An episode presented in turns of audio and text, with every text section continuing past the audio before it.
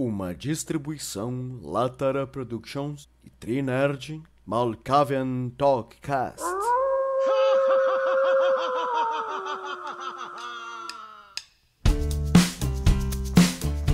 Muito bem, muito bem. Começando a gravação agora dos Trinerds.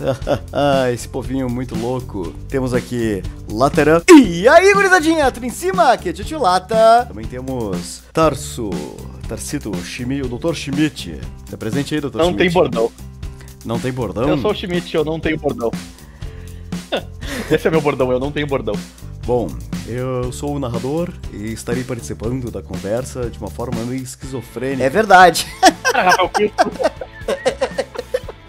É uma forma bem esquizofrênica. Cara, uma dupla personalidade completamente louca, né? Uma coisa que a gente tem que desenvolver com o passar do tempo da internet.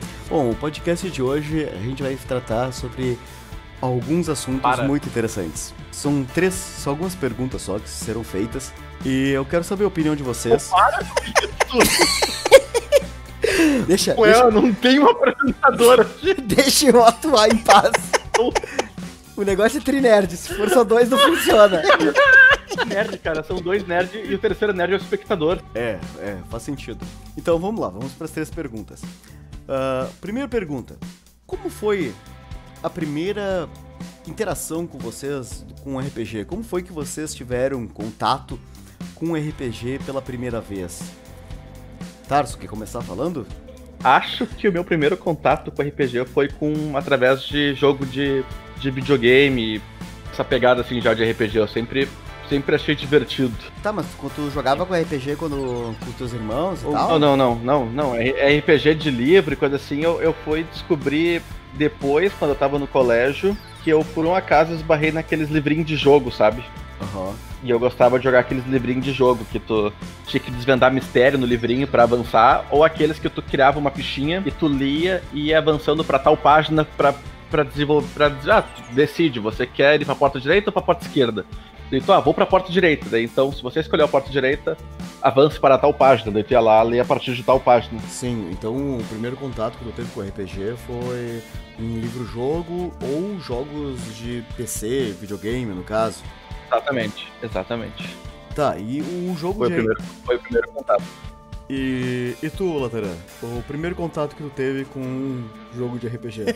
É, para com isso, sério, não dá. Sério, isso, Então, isso tá assim, muito tosco. É o meu lado, é o meu lado mocaviano pegando. Então, assim, Não, não, não. ah, o meu primeiro contato com um jogo de RPG, vamos ver. O primeiro contato com um jogo de RPG, cara, foi RPG mesmo, sem RPG raiz, assim, RPG de tabu. Meu, eu não acreditei que o interlocutor fez essa pergunta, meu. eu não acreditei.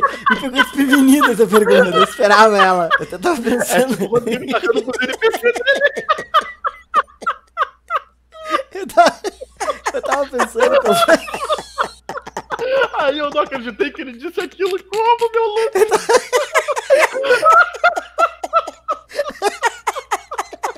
Então, como eu tava dizendo, eu tava pensando nessa pergunta quando tu perguntou pro pro Tarso. Aí, Aí tu imaginou. Porra, ele vai mandar pra mim também a mesma. eu imaginei. Então, então, bom, a primeira vez, é, a primeira vez, jogo de RPG. Ah, Ai, meu Deus do céu. Me enganei, não vai ser uma hora de, gravação, vai ser umas duas horas. Ai, a primeira vez uma hora- Uma hora só de risada, né? vai ser uma hora só de risada. Cara, com certeza essas risadas vão ter que ser editadas depois. Aham, com certeza vão ter que ser editado. Ah, então, assim, a primeira vez, a primeira vez de jogo, eu nem sabia o que era RPG na real. Ah, inicialmente, RPG pra mim era coisa tipo, sei lá, Zenes, aqueles ah, Final Fantasy, uns joguinhos, aqueles 2D bem tosco assim, que tu tinha que pegar, salvar a princesa, tipo um, um Zelda da vida, sabe? Que tu tinha uma certa escolha, com muitas aspas, e tu tinha que upar o teu boneco. Isso quer dizer o quê? Ganhar nível, ganhar poder, ganhar alguma coisa do gênero e tal. Só que eu nunca gostei muito desses jogos, porque pra mim, essa, a visão, assim, pixelada e tal, clássica, que hoje em dia eu até aprecio, mas aprecio porque eu entendo a, a, a dificuldade a importância que foi a fase, não porque eu go- gosto, porque eu acho outros jogos muito mais interessantes. Exemplo, o WoW, né? Uh, eu, pra, na época, eu, quando eu era mais novo, não me, não me chamava atenção. Mesmo porque eu também não sabia japonês, não sabia chinês, não sabia inglês, não sabia porra nenhuma, nem hoje em dia sei, né? Então, eu, gost... eu não, nunca me atraí. A minha primeira vez foi quando eu tinha uns, sei lá, acho que uns, uns 11 anos, 10 anos por aí. Não, mais, mais. Devia ter uns 13 anos, 13 anos por aí, mais ou menos, né? Meus 13 anos eu fui no acampamento e numa tipo colônia de férias da vida, assim. Daí o pessoal era para fazer andar de barco e coisas do gênero. Só que ah, beleza, aprendi a fazer, fazer, fiz curso de vela para criança e tal, muito divertido. Mas a parte mais legal era quando chegava de noite. Essa, essa tolando de férias são perigosas, velho. É, ah, não, é, é, sei lá, era, na minha opinião, hoje em dia, era uma preparação pra holocausto zumbi, tá ligado? Quem é que sabe levantar uma vela pra um barco? Eu sei, tá ligado? Botei pontinho lá. Como? Colônia de férias quando criança. Sobe no barco, sabe? pra mim é, é, a única explicação, cara. Bom, daí, ai, ai. daí eu peguei, tinha, tinha um cara lá, e ele tinha levado dois livros e um dado, um dado de 10 faces. E os dois livros, um deles era Vampiro, se não me engano era a segunda edição, e Lobisomem segunda edição. Quando eu olhei, ele levou umas fichas, né? Ele levou umas quatro fichas de vampiro e uma só de lobisomem. Eu olhei, toda a gurizada ficou louca, ele tava querendo narrar vampiro e tal. E aí eu, bah, posso jogar também, metidinho assim, né? Daí ele, tá, tá, a história tava bem interessante, né? Eu fui lá, me meti ali e tal. Tá, e o que que tá acontecendo? Ah, mas não tem ficha de vampiro. Pega de lobisomem. Cara, por que ele fez isso? Eu era o único lobisomem no meio de um monte de vampiro, meu. Deu um tempinho assim, eu já tava ah, virando criança dando porrada, tá ligado? Era, é, bah, foi, daí foi amor à primeira vista, né? Foi o meu primeiro contato mesmo com RPG e já foi uma coisa. Amor à primeira vista. Aham, foi pes... Bah, o lobisomem logo de cara, né, meu? Não, não, é assim, ó, foi maravilhoso. Dali em diante eu comprei os livros, comecei a ler mais a respeito e tal. E com os guri, né? Né, Tars? Com os guri ali, Aí, aí que começou o meu, o meu verdadeiro contato com RPG. Até então era jogo de videogame e tal, mas eu nem sabia o que era RPG, nem naqueles livrinhos jogos, acho que o termo RPG era usado neles. Uhum. Eu fui descobrir realmente o que era RPG quando eu te conheci e tu apareceu com aquele livro de vampiro lá pra maior de 18 anos e eu lá com, sei lá, 10 anos de idade. É, mas no caso vocês dois eram menores de 18 anos, né? É, né? sim, sim. No caso, sim.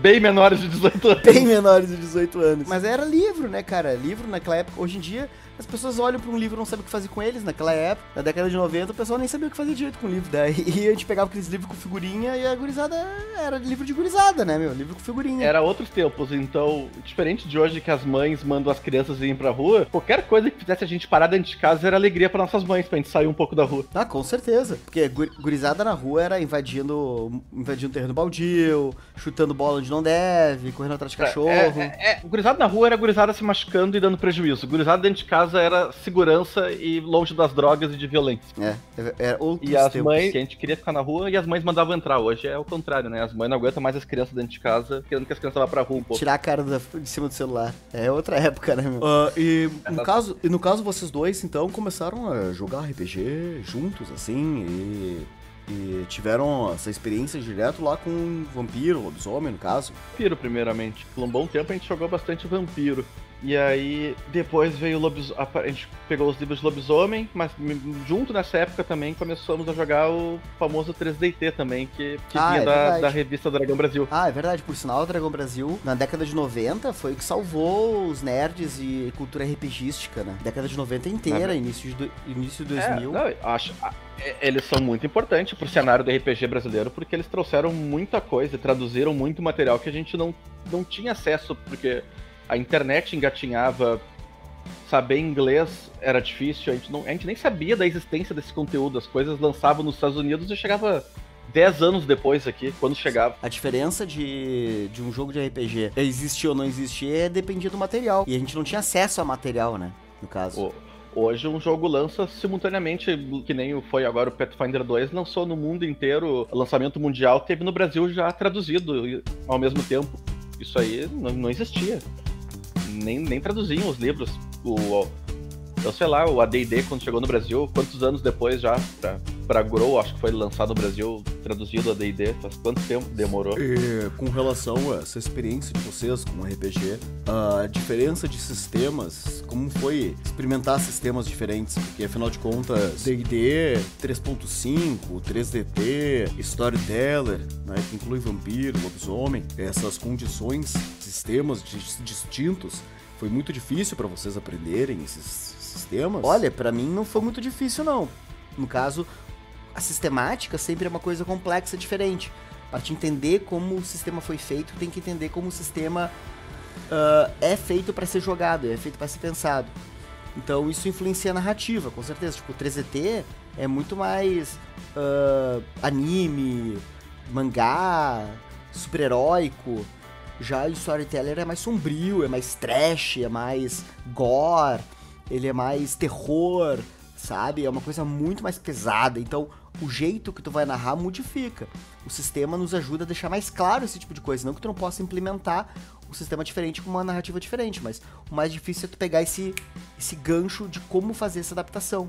Pelo menos para mim, isso. Eu, eu vejo assim que não existe um sistema perfeito. Alguns sistemas são muito bons para um determinado tipo de jogo e outros para outros tipos de jogos, porque às vezes é um sistema pensado para aquilo. Quando tu tenta fazer algo diferente, fica meio estranho, dificulta. Não que não dê para fazer, mas às vezes fica mais complicado. Aham, uhum, entendo, entendo. É o caso, por exemplo, do, do Dungeons and Dragons, que é um que trabalha com sistema de level. Então tu tem um pacote de coisas que tu ganha a cada level. É um jeito diferente de progredir, por exemplo, do Storyteller, que toda vez que tu ganha um nível, tu põe uma bolinha ali, a, a evolução do personagem no Storyteller ela é muito mais orgânica e parece assim natural do que no D&D aqui. Tu, tu dorme e no outro dia tu acorda sabendo um monte de novos poderes do nada, assim, é, é muito mais fantástico e, e irreal a coisa. Tipo Diablo, assim, né? Tu joga, do nada tu ganha o um nível, é. tu upa, explode e aparece um monte de coisas novas. Exatamente. Já Storyteller não, é muito mais realista. Mas existem muitos outros jogos, assim, que são sutis. O jeito de, de aprimorar o personagem é diferente, sabe? Tem jogos, inclusive, que tu nem aprimora o personagem. O importante é a narrativa. E desses jogos todos que vocês jogaram, uh, qual deles que vocês gostam mais e por quê? Assim, acho que o que transforma o jogo ser bom não é o sistema, mas às vezes é os jogadores estarem empenhados em fazer parte da campanha e a campanha ser interessante também, diferente do sistema. Eu joguei ótimos jogos no cenário de Arton, que muita gente fala que é ruim. Joguei campanha divertidíssima de, de, de, de lobisomem Storyteller. Joguei excelentes campanhas em D&D. Eu, eu realmente vou ficar em cima do muro nessa e não sei responder qual foi a que eu mais gostei. E pra ti, tu sabe qual desses mais te agrada ou por quê? Por quê? Boa pergunta. Então, assim, desses assim, com certeza, por enquanto, o que mais me agrada é Storyteller. Porque não que eu não goste de 3DT, não que eu não goste de D&D, Pathfinder, por sinal, Pathfinder é muito melhor. 4.0 é uma merda, lixo, 5.0 é coisa de noob. Uh, mas a condição de, de, do storyteller, eu acho que é um pouco dessa implicância também que o Tarso tem. Simplesmente subir de nível explodir tudo, sabe? E isso é uma coisa que me incomoda um pouco. Essa condição de ter taxado tais coisas tu pode fazer pelo nível delas. Isso me incomoda. Mas isso não existe no vampiro também, com relação ao o lobisomem com o posto, no, no, vampiro com a geração. Mas é diferente, é diferente essa condição. A condição de ter uma geração é um. dá uma restrição, dá. A reconstrução de ter um posto dá uma restrição, mas não é que nem em DD ou Pathfinder ou esses outros jogos com level. Quando tem um jogo com level, tu aprimora tudo de, tudo de uma vez só. Então tu não pode, tu não pode ter tanta liberdade para onde tu vai. E essa falta de liberdade, como tu vai criar o teu personagem, se ele vai ser mais, sei lá, mais, de, mais ágil, um arqueiro mais ágil e enganador ou coisa do gênero, essas builds diferentes são muito mais ricas no sistema de storyteller, mesmo tu tendo limitações de raça, do que tu no D&D ou algum sistema de D20, por exemplo.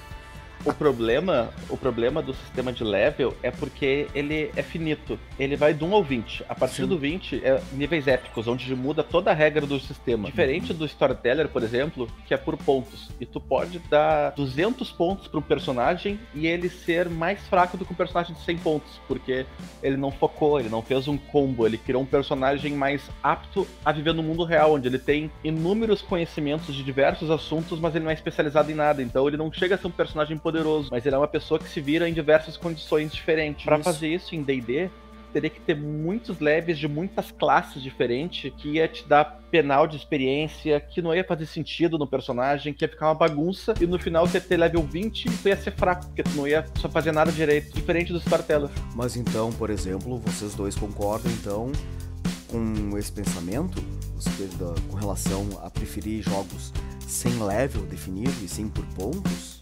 Ambos concordam com isso aí? Eu concordo. É, eu concordo. Eu, eu gostaria até de ter uma experiência com GURBS, que eu nunca consegui ter uma experiência real com GURBS, assim, de uma campanha de GURBS. Nunca consegui. Já joguei algumas vezes, mas sempre foi um, dois, no máximo três jogos. Nunca consegui uma campanha com GURBS. E eu tinha muita vontade de jogar GURBS. Mas então, isso que eu ia perguntar pra vocês. Então, GURBS é um sistema, GURBS, assim como 3DT, Defensor de Tóquio, terceira edição, né, no caso, são sistemas por pontos também. Vocês gostam mais de sistemas do que sistemas de D20 da vida? São mais agradáveis para vocês? No caso, GURPS e 3DT? Assim como Storyteller, vocês veem que são muito parecidos esses três sistemas? Eu acho que não. Eu acho que GURPS daí GURPS entra num grande problema que eu não gosto, que é o mesmo problema de D&D que eu não gosto, que me faz preferir mais Storyteller, que é um outro, uma outra questão, que é assim, GURPS, assim como de, sistemas de D20 de modo geral, eles são muito re, muito matemáticos e perfeccionistazinhos, uma tentativa de fazer uma representação do mundo. Dizem que os, os Storyteller foi criado pelo pessoal de humanas. E GURPS e D&D foi criado pelo pessoal de exatas. Porque é uma matemática toda... Tipo, tu não consegue estruturar um mundo se não for com números e cálculos exatos, o que faz com que combos exatos, perfeitos, surjam e seja impossível tu derrotar uma pessoa se ela tiver XYZ. Então tu meio que faz uma programação do que teu boneco vai fazer e ele sempre mata. Ou ele sempre consegue. E é só uma questão de pontos para te poder superar isso. E isso eu não gosto, sabe? Eu acho que o RPG ele tem que ser muito mais focado na história do, do que na sistemática. A sistemática tem que ser um plano de fundo para que a história aconteça. Mas tem sistemas de RPG, por exemplo, que são extremamente limitados com relação à sistemática e deixam a narrativa muito mais livre. Claro que tu vai ter que ter uma confiança muito maior no narrador, mas tem que saber que o narrador tá lá, a mesma coisa que o jogador. Todos querem se divertir. O narrador quer contar uma história e os jogadores querem jogar uma história com seus personagens vivenciar aquela história. E quando tu pega GURPS, quando tu pega D&Ds ou sistemas D20 de modo geral, tu às vezes tu encontra bonecos, pessoas com fichas perfeitas, combos perfeitos e não tem alma, sabe? Não tem vida aquele boneco, aquele personagem não tem história. Não que tu encontre pessoas em Storyteller, ah, eu tenho o meu ancião aqui, fodão, pica das galáxias, que dá porrada em tudo que é clã. Tá, tu até tem, só que normalmente por trás desse cara tem uma história, tem uma vivência, tem um apego que não é só o sistema e o combo, sabe? Eu acho isso um preconceito. Tanto em, pode fazer em, em, em 3DT quanto D&D. Depende do jogador querer dar vida ao personagem dele. Tu pode também ter um personagem de storyteller que só vai juntando ponto e ele não tem vida, ele não tem alma. Porque o jogador não, não se importa, ele tá ali só, só jogando. Eu acho que isso vai do jogador e não do sistema. Mas não acho que o sistema ajuda, facilita isso, já que tu, em Storyteller tu tem a, a porcentagem dos dados são muito mais relevantes tu, por tu jogar um número gran, gran, grotesco de dados, 10 dados, 15 dados de 10, né? Tu ainda assim pode não ter nenhum sucesso.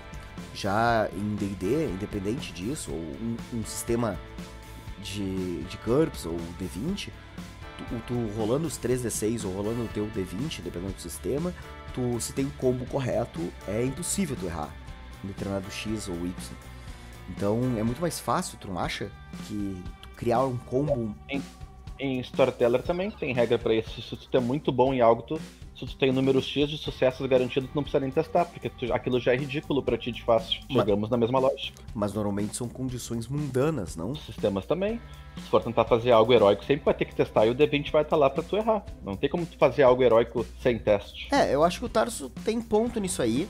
Tem, tem condição ainda. Tu, por, pelo fato de existir um sistema, tu ainda pode chegar em combos, isso é, isso é claro. Só que eu entendi o que, que o, o locutor tá querendo dizer. O ponto dele. o ponto dele é que a condição de. de a, a matemática. A matematização do sistema. O ponto dele é que ele tá puxando pro teu lado esse locutor aí, não sei porquê. Ah, é que eu já tô falando com ele no off aqui um tempo já, né? Antes de tu entrar, né? Acho que esse locutor tá dentro de ti por isso. Isso é uma coisa que eu acho. É, é, mas é muito de cada um, né? Tem gente que gosta mais de X ou de Y. Eu, particularmente, não gosto, assim. Eu tenho. Eu até tenho implicância, assim, com esses ditadores de regra, esses advogados de regra, com essa matematiza, matematização do sistema. Não, tu não pode estar tá aqui porque aqui é 20 centímetros a mais do que tu pode andar, então não pode. Sabe, tem às vezes tem umas coisas assim que, gente, pra quê? Pra quê? Me poupe, se poupe, nos poupe.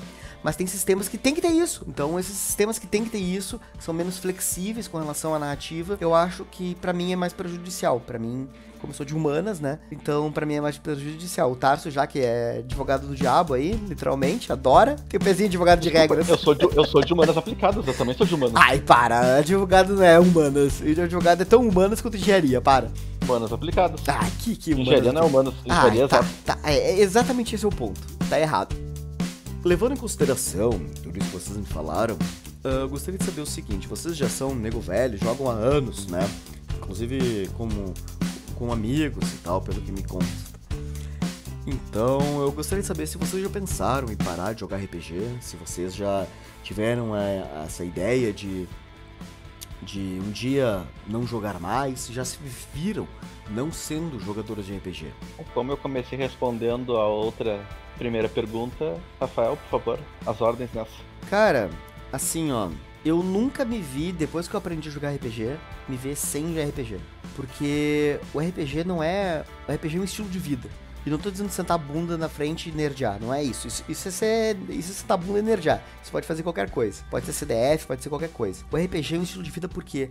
Porque ele trabalha tanto o material de pesquisa quanto a condição lúdica e a interação humana. São alguns pontos que para mim são essenciais, sabe? Tipo, uh, o RPG ele junta as pessoas com o mesmo propósito e consegue criar a partir de pontos de referência, no caso os sistemas, as regras, o, o mundo e o narrador, ele consegue criar um mundo metafísico onde as pessoas conseguem estar lá ao mesmo tempo que estão sentados numa mesa jogando. Cara, essa, essa loucura esquizofrênica que o RPG faz, eu acho estupidamente gratificante. É um jeito da gente sair da cabeça, sair do nosso mundo, nossa vidinha normal, expandir a nossa mente, pensar coisas novas, tentar ver mundos onde, cara, nunca pensei que isso fosse acontecer. É tipo estar vivenciando a história de um livro, estar dentro de um seriado que tu adora, estar lá vivenciando como é que tu, tu é o protagonista daquela história, sabe? um dos protagonistas daquela história. Então, cara, eu não consigo, eu consigo lembrar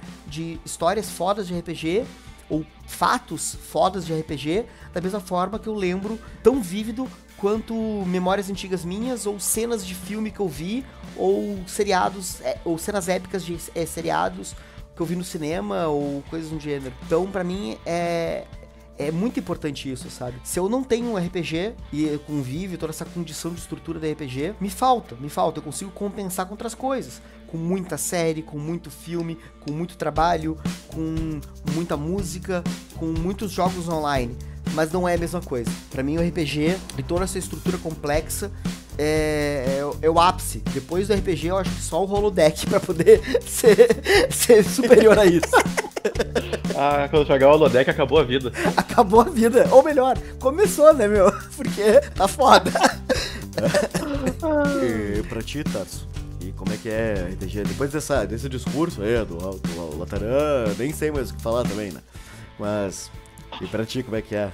Eu também nunca pensei em parar de jogar, porque eu gosto muito, é algo que me diverte, me faz esquecer da, dos problemas e do que tá acontecendo na vida real. Às vezes eu me pergunto, às vezes eu vejo assim pessoas que eu conheço da minha idade, cara, elas não têm amigos, elas não, elas não têm conexões pessoais intensas com outras pessoas. E eu fico pensando, poxa, se não fosse o RPG, talvez eu não tivesse mantido essas amizades que eu tenho até hoje, devido a essa, esse hobby em comum que nós temos. Porque se for ver, a gente se conhece aí há 20 anos já, e estamos há 20 anos jogando RPG, e talvez seja isso que é o que, que nós temos em comum todos nós nós e a, a base da nossa amizade e do que nós temos até hoje. Eu já pensei em parar de jogar com algumas pessoas, porque da confusão, já pensei em parar de jogar alguns sistemas porque achava meio chato, mas eu acabo jogando pela companhia e até aquelas pessoas que eu digo que é chata, às vezes é só um momento, depois elas estão legais e, e passou são como todo mundo numa vida social briga e depois faz as pazes. Tem que isso faz parte de todo mundo. O negócio é não guardar rancor e mágoa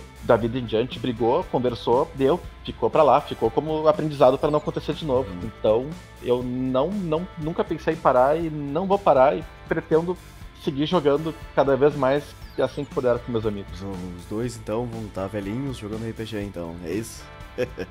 é, acho que sim. Bom de velho é que eu posso narrar várias vezes a mesma aventura. O pessoal com Alzheimer se esquece, eu preciso preparar uma vez. e ficar repetindo a mesma.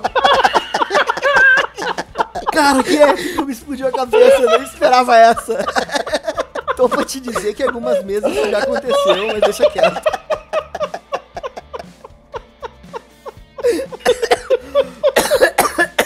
Ai, Jaime, meu remédio, Jaime.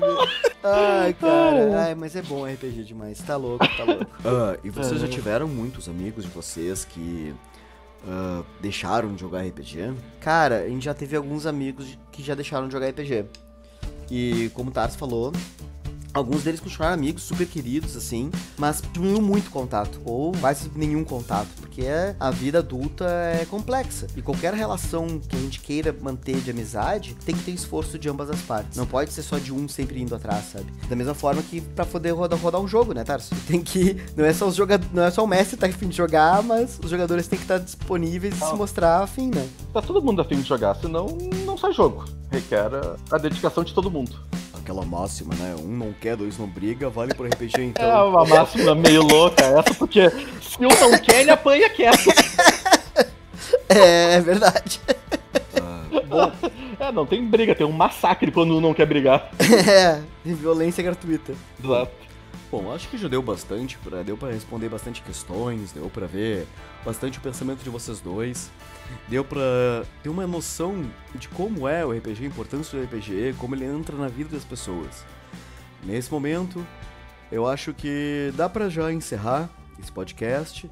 Acho que ficou aprendizado, ficou uma boa, uma boa memória, uma boa, uma boa questão a ser pensada. Espero, se vocês quiserem contribuir com esse podcast, é só entrar no canal Trinerd e deixe seus comentários, deixe seus comentários. Talvez um dia isso aí esteja, esteja nos ouvindo em Spotify. Bom, aqui foi o locutor malcaviano de vocês e esquizofrênico de coração. Obrigadão, valeu, falou, tchau, gurizada. Paguem seu RPG e divirtam-se e mantenham suas amizades. Uma boa noite. boa noite. Boa noite. o locutor malcaviano é melhor.